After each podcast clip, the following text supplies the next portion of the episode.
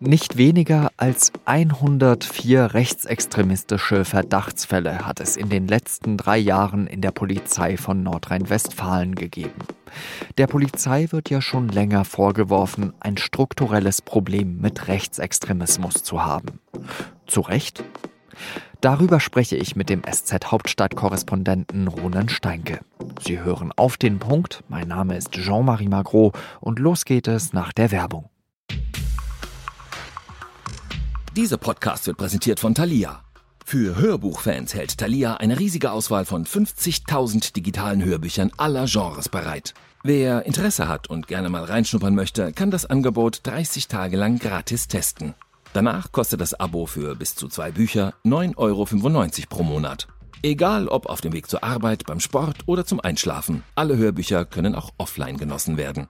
Mehr Informationen gibt es auf www.thalia.de slash Produktion-IQ. Rechtsextremismus ist in der Polizei ja schon länger ein Thema. Vor allem als 2018 Drohnachrichten unterschrieben mit NSU 2.0 an verschiedene Personen verschickt wurden. Seit zwei Jahren kommt das Land Hessen den Tätern nicht auf die Spur, obwohl man weiß, dass die Daten der bedrohten Personen in hessischen Polizeidienststellen abgerufen wurden. Dann wurde vergangene Woche der nächste Polizeiskandal öffentlich. Diesmal ging es um rechtsextreme Chatgruppen in der Essener Polizei. Herbert Reul, der Innenminister von NRW, hat sich so dazu geäußert. Wir reden von übelster, widerwärtigster, neonazistischer, rassistischer und flüchtlingsfeindlicher Hetze. Das ist nicht nur Hitler, Hakenkreuze, Reichsfließflaggen, sondern das sind eben auch so fiktive Darstellungen mit Flüchtlingen, mit Gaskammern, mit schwarzer Hausfarbe, mit, ach, ich will es nicht sagen, ähm, weil ich da einfach auch kein Präjudiz schaffen darf. Aber es ist unerträglich. Reul stellt sich dann an diesem Donnerstag den Fragen des NRW-Innenausschusses und präsentiert eine erschreckende Zahl. 104. 104 Verdachtsfälle von Rechtsextremismus hat es in den letzten drei Jahren in der NRW-Polizei gegeben. Die letzten 24 Stunden sind für die Polizei, wenn man das so sagen kann, eine Katastrophe. Neben dieser Meldung aus NRW gab es noch eine aus München. Dort hat es im Polizeipräsidium eine Drogenrazzia gegeben. Die Bild-Zeitung titelt Drogensumpf Ausrufezeichen Koks Dealer und Promi-Club Ausrufezeichen Zitat Ende. Beamte sollen Kokain aus der Asservatenkammer geklaut und verkauft haben. Gegen 21 Polizisten wird ermittelt. Ronen Steinke beschäftigt sich in der SZ mit Fragen der Sicherheit und der Justiz. Mit ihm habe ich über das Bild gesprochen, das die Polizei gerade abgibt. Ich konnte ihn nur am Telefon erwischen, weil er als Korrespondent viel unterwegs ist. Er hat sich aber die Zeit genommen, als er gerade am Bahnhof auf seinen Zug gewartet hat. Ronen, in den letzten Tagen, da kamen ja so einige neue Fälle bei der Polizei in ganz Deutschland raus. Also in Hessen diskutieren wir schon länger über Rechtsextremismusvorwürfe. In Essen, in Nordrhein-Westfalen gab es jetzt eben die vielen Fälle, die Herbert Reul sehr bedauert hat. In München gab es eine Drogenrazzia am Münchner Polizeipräsidium und jetzt platzt auch noch die Neuigkeit rein. 104 rechtsextremistische Verdachtsfälle in Nordrhein-Westfalen. Da fragt man sich ja schon, nimmt das Ganze eigentlich noch irgendwann ein Ende bei dieser Polizei? Also da werden jetzt Dinge sichtbar, die auch schon bevor sie sichtbar geworden sind, real waren.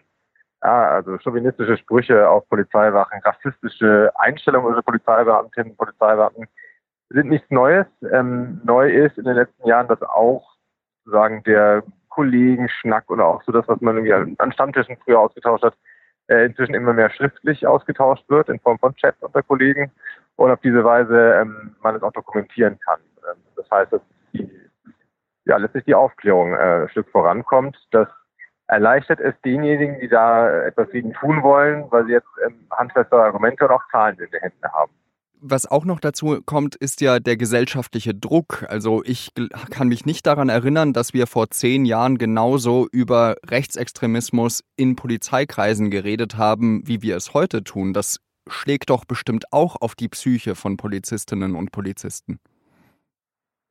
Also der Beruf des Polizisten, genauso wie andere Berufe, die mit Macht ausüben, mit Waffe tragen verbunden sind, ist einer, der zieht äh, Menschen überproportional an, die autoritär ticken. Entscheidend ist doch die Frage, wie geht die Polizeiführung, wie geht das Innenministerium damit um? Es ist viel zu lange so gewesen, dass solche Fälle runtermoderiert wurden, wenn sie mal sichtbar wurden.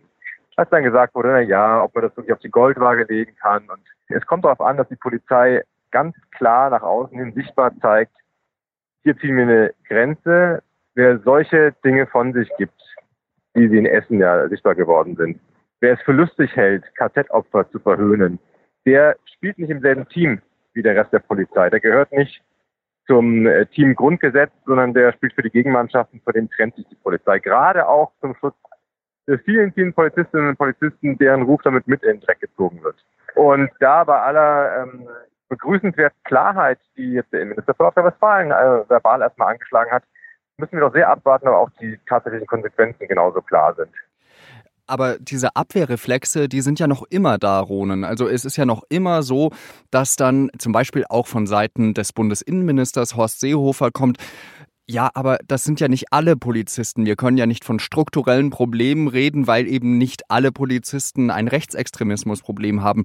Schaufelt man sich da vielleicht noch viel mehr in die Grube rein, als man es eh schon ist? Also die Hälfte der Aussage stimmt. Natürlich sind nicht alle Polizisten. Man kann viel darüber reden, dass ähm, Polizistinnen und Polizisten im Laufe ihrer Arbeit immer nur sozusagen die Probleme der Gesellschaft sehen, immer nur einen, einen problematischen Ausschnitt und dass das dazu führt, dass äh, ja, Vorurteile, Ressentiments wachsen können, ne? aber dieser verengte Blick sozusagen. Es ist aber genauso problematisch, wenn von Seiten von Strafverteidigern, von Seiten von Aktivisten, die oft auf Demonstrationen gehen, auch immer nur das problematische Verhalten von Polizisten äh, wahrgenommen wird. Halten wir mal fest, natürlich sind nicht alle Polizisten. Natürlich sind die allermeisten Polizisten diejenigen, die sich auf die Seite der Schwachen stellen und die, die das Grundgesetz mit Leben erfüllen.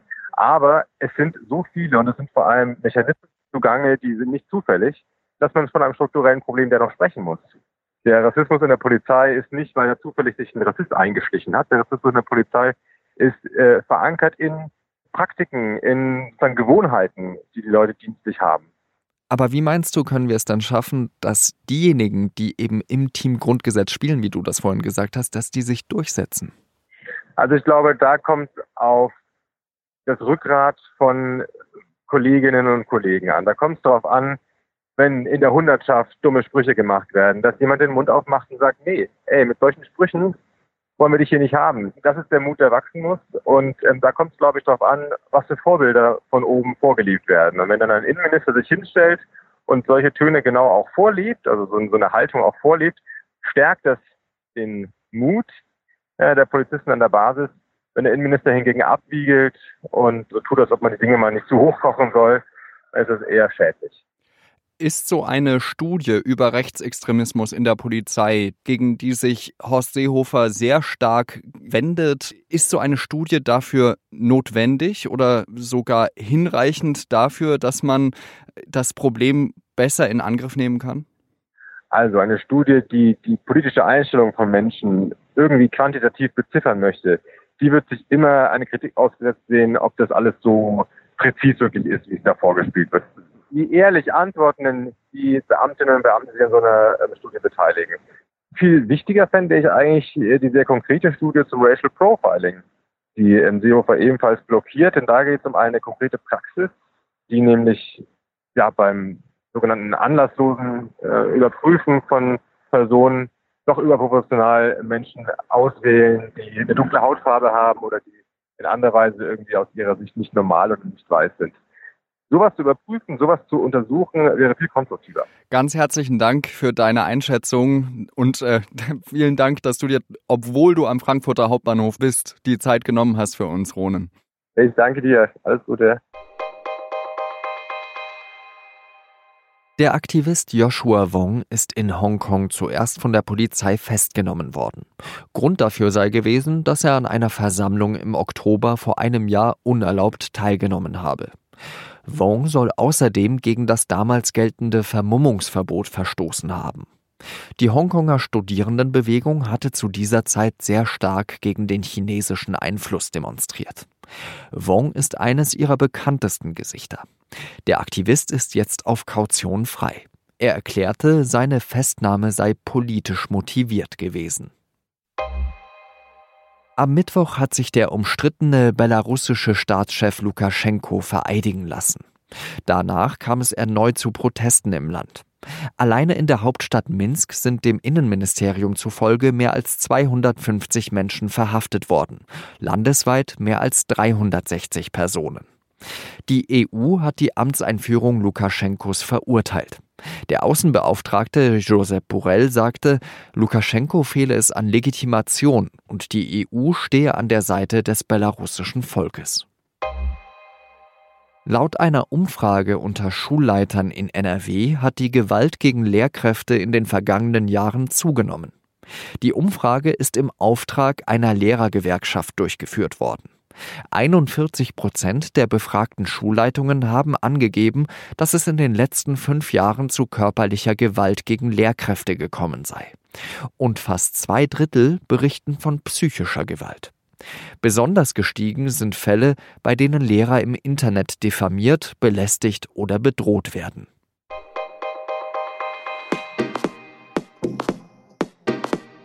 Jeden Freitag liegt der Süddeutschen Zeitung das SZ-Magazin bei. Dieses Mal gibt es ein außergewöhnliches Gespräch. Vielleicht sagt Ihnen ja der Name Erno Rubik etwas. Er ist der Erfinder des Zauberwürfels.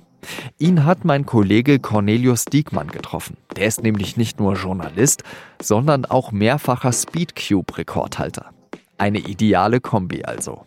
Das Gespräch können Sie am Freitag im Heft oder schon jetzt auf sz-magazin.de lesen. Das war auf den Punkt. Redaktionsschluss war 16 Uhr. Danke, dass Sie zugehört haben und bis zum nächsten Mal. Salü.